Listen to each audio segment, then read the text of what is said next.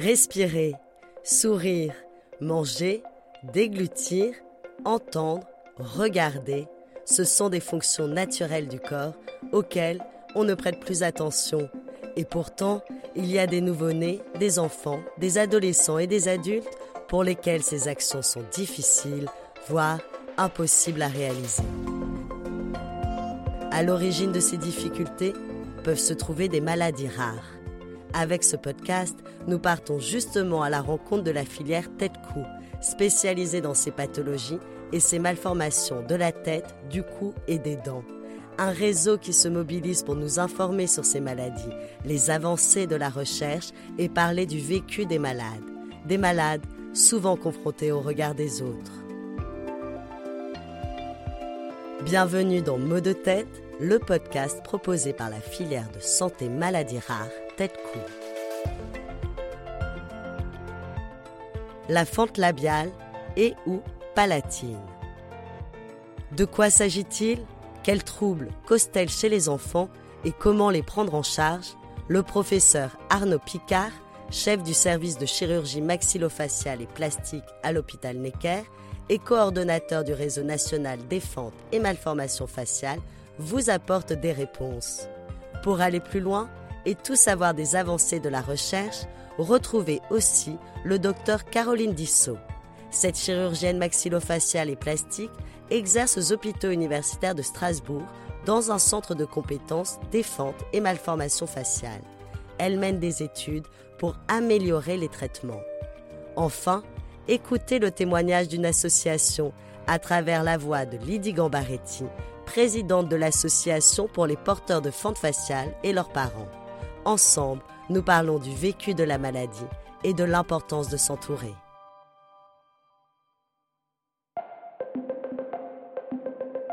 Épisode 1 Le professionnel de santé.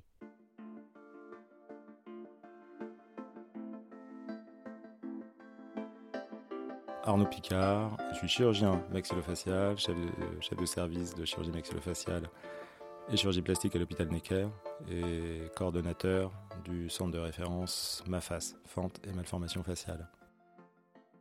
On est vraiment là pour parler des différentes malformations qui sont la fente labiale ou la fente palatine. Elles peuvent aussi euh, être associées, ces deux malformations. Avec quel mot, lorsque vous avez euh, un parent dont l'enfant est atteint de l'une de ces deux fentes ou des deux en même temps, vous lui expliquez euh, la situation? En général, on les accueille dans la période prénatale, car dès lors qu'il y a une atteinte de la lèvre, le diagnostic est fait maintenant euh, dans 95 ou 98% des cas dans la période prénatale lors de la deuxième échographie. Donc au deuxième trimestre, c'est l'échographie morphologique. Et là, ils ont entendu parler de la fente labiale. Le terme fente est déjà, euh, ils le connaissent. Alors, la fente, qu'elle soit labiale ou palatine ou labiopalatine, euh, finalement, c'est un défaut de fusion entre les différents bourgeons qui vont constituer la lèvre, une partie du nez, le palais et le voile du palais. Et ça, c'est entre ça se cette partie finalement, ce visage, cette partie du visage se constitue entre la cinquième et la dixième semaine in utero. Ce défaut de fusion va entraîner donc une interruption dans la continuité des muscles, de l'os, et euh, que nous, nous réparons secondairement. Mais alors concrètement, un, un bébé qui, qui est atteint de ces malformations, son visage, à quoi va-t-il ressembler? Il y a différentes atteintes. Si vous avez une fente palatine, il a une apparence strictement normale. En revanche, euh, lors de l'alimentation, il va avoir des rejets de lait par le nez, donc parfois une, alimentation un tout petit peu plus compliquée. Et s'il y a une atteinte de la lèvre euh, ou une fente totale, là vous avez quelque chose de visible avec ce qu'on appelle une solution de continuité. C'est pas très clair, donc on va dire une interruption dans la euh, dans, dans, dans l'harmonie finalement du visage euh, et dans l'harmonie de la lèvre et une déformation nasale qui va être la conséquence de l'interruption sur la lèvre. Justement, là, vous êtes en train de, me montrer euh, différentes images de fentes. Est-ce que vous pouvez peut-être me décrire les différences qu'on voit et quelle fente ça va caractériser? Alors, en général, ce sont des photos qu'on montre aux parents pour leur faire comprendre la malformation de leur enfant. Et si vous avez une atteinte de la lèvre qui est isolée, là, vous aurez un pronostic uniquement morphologique ou esthétique, sans problème fonctionnel associé. Si vous avez une atteinte à la fois de la lèvre, du nez et du palais, le voile du palais, servant à parler correctement, parce que si j'ai un voile du palais qui ne marche pas bien, et donc ça c'est pas beau. Donc il faut retrouver une phonation normale et essayer de faire en sorte de réparer les choses pour qu'ils aient euh, juste une intégration sociale normale. Et, euh, et là, c'est un cas de figure avec une fente dite bilatérale, où là, vous avez vraiment la partie antérieure qui est totalement isolée des deux parties latérales, donc avec des déformations qui sont beaucoup plus importantes au départ. Donc une complexité dans la réparation qui est un peu supérieure.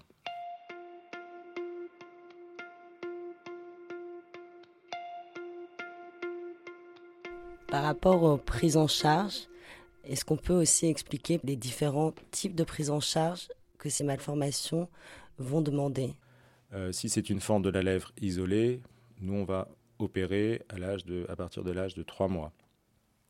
Pas avant, pour des raisons de euh, croissance de l'enfant entre 0 et 3 mois.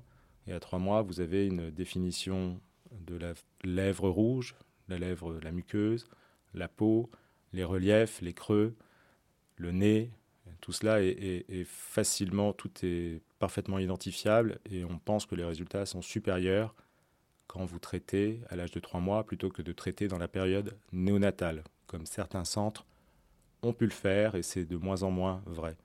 Il y a un autre paramètre qui entre en jeu, c'est aussi le côté anesthésique, car les anesthésistes euh, estiment que c'est pas bien d'endormir des nouveau-nés donc dans les 28 premiers jours, et il est préférable de les endormir plus tard. Concernant les fentes labio-palatines ou les fentes palatines, on les opère plus tard, plus pour des raisons de tolérance de la chirurgie du voile, qui va être réalisée en même temps que la chirurgie de la lèvre quand euh, la fente concerne, euh, quand elle est totale, quand elle concerne la lèvre, le palais et le voile, euh, car nous reformons une sangle musculaire postérieure sur le voile et une sangle antérieure sur la lèvre. L'idée étant de d'avoir une chirurgie la plus fonctionnelle possible, créant de moins en moins de, le moins possible de cicatrices. Et en misant sur l'évolution naturelle, car si vous avez fermé devant et vous avez fermé derrière, au milieu, ça va se rétrécir et ça va faciliter le deuxième geste qui est la fermeture du palais. L'intervention, elle va se faire en une seule fois ou l'enfant va devoir être euh, opéré plusieurs fois? Sur une fente, par exemple, dite totale, qui prend la lèvre, le nez, le voile le palais, l'enfant aura minimum trois opérations, une à 5-6 mois, une entre 15 et 18 mois et une à 5 ans. Et ça, c'est le minimum. Et ensuite, vous allez suivre l'enfant.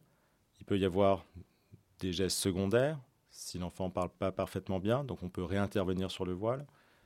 Euh, si le nez est un petit peu affaissé d'un côté, eh bien on peut reprendre le nez, et ça pendant la période de croissance de l'enfant. Et en fonction de la demande de l'enfant, parce qu'on s'adapte à la demande de, cet enfant, si j'ai une petite asymétrie sur la lèvre, je peux reprendre la lèvre. Et pareil, je le ferai en fonction de ce que demande l'enfant.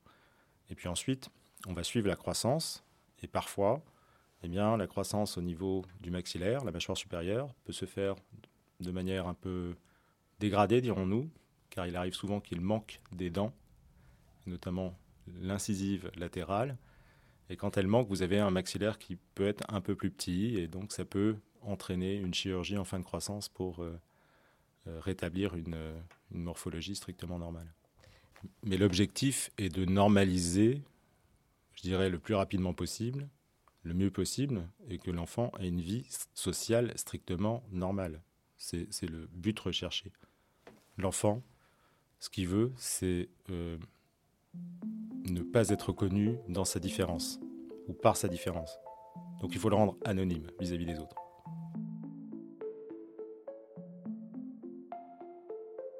Les techniques euh, chirurgicales qui sont utilisées, est-ce qu'elles sont maintenant classiques et maîtrisées? Ce sont des interventions euh, qui demandent énormément d'expérience de la part du chirurgien. Donc il y a une courbe d'apprentissage qui est très longue, euh, qui est basée sur le compagnonnage principalement pour les jeunes et qui doivent nous accompagner pendant plusieurs années avant d'être capable de faire cette chirurgie. C'est une chirurgie complexe, euh, non vitale ou sans, sans présenter, elle, ne présente pas de risque vital, mais en revanche, c'est une chirurgie qui techniquement est complexe car c'est vraiment une succession de micro, micro détails. Il faut replacer tous les tissus correctement. Et si vous voulez, il n'y a pas, si la technique est toujours la même, vous devez adapter cette technique en fonction de la forme de la fente et en fonction de l'analyse des résultats des enfants plus grands que vous avez opérés. Donc il faut toujours revenir sur ce qu'on a opéré plusieurs mois, plusieurs années auparavant. Et c'est la seule façon de progresser. Est-ce qu'il y a eu quand même des révolutions un petit peu chirurgicales ces dernières années importantes? Non, à mon avis, il n'y a pas de révolution chirurgicale, car on utilise des techniques qui existent depuis plusieurs dizaines d'années. En revanche, je pense que c'est le caractère pluridisciplinaire du suivi de ces enfants, avec notamment l'orthodontie, l'orthophonie, les pédodontistes aussi, dans la réhabilitation prothétique de ces enfants. Et ça permet de suivre la croissance, d'adapter les gestes au fur et à mesure et de discuter entre professionnels de façon à optimiser vraiment le traitement. Et c'est l'ensemble de tout ça, de tous ces acteurs, qui permet d'avancer et qui permet, je pense, d'avoir les résultats optimums. Mais il n'y a pas de vrai progrès. Je pense que c'est plus la, enfin, la coordination ou, Dans la structure de l'hôpital, vous êtes plus amené à vous rencontrer, à suivre l'enfant à plusieurs médecins? Disons que c'est un prérequis maintenant nécessaire pour être centre qui va prendre en charge ce type de pathologie. Et c'est ça qui est important. Vous conseillez un suivi psychologique euh, d'ailleurs aux enfants? Ça fait aussi partie de cette pluridisciplinarité qui existe aujourd'hui? Et vous avez raison, je parlais de la pluridisciplinarité. Nous avons une psychologue temps dans le service qui connaît ça sur le bout des doigts qui est disponible pour voir euh, les enfants, mais quand on a besoin, c'est pas systématique, loin de là. En revanche, euh, elle nous aide dans l'indication de certaines chirurgies, car parfois je peux avoir un enfant en consultation qui va pas vouloir s'exprimer, finalement il, il a une très forte demande de correction secondaire, mais il n'exprime pas. Et puis si je lui demande s'il veut une, opération, s'il veut que je fasse quelque chose, il va me dire non, j'ai pas envie. Mais il me dit pas tout, et, c'est euh, Pascal Gavel, chez nous en l'occurrence, qui va nous aider, qui va aider l'enfant à finalement à clarifier et à exprimer sa demande. À l'inverse, parfois je peux m'emballer et proposer des interventions, et là Pascal me dit non, c'est pas le moment, c'est un mauvais choix, il faut pas l'opérer tout de suite, il a envie de rien, fiche-lui la paix donc il y a vraiment un temps de la parole aussi et d'écoute entre vous et l'enfant. On a presque l'impression que les parents euh, sont secondaires dans les rendez-vous. Non, les parents sont, sont, sont, sont, importants, mais dans les premiers rendez-vous. Et, et, après, quand l'enfant grandit, ouais, je pense que c'est à l'enfant de prendre pleinement euh, ses décisions et de connaître son histoire. Ça, c'est aux parents de transmettre l'histoire de l'enfant et qu'il soit parfaitement courant. Si l'enfant s'apprivoise apprivoise totalement son histoire, en général, ça se passe vraiment très très bien.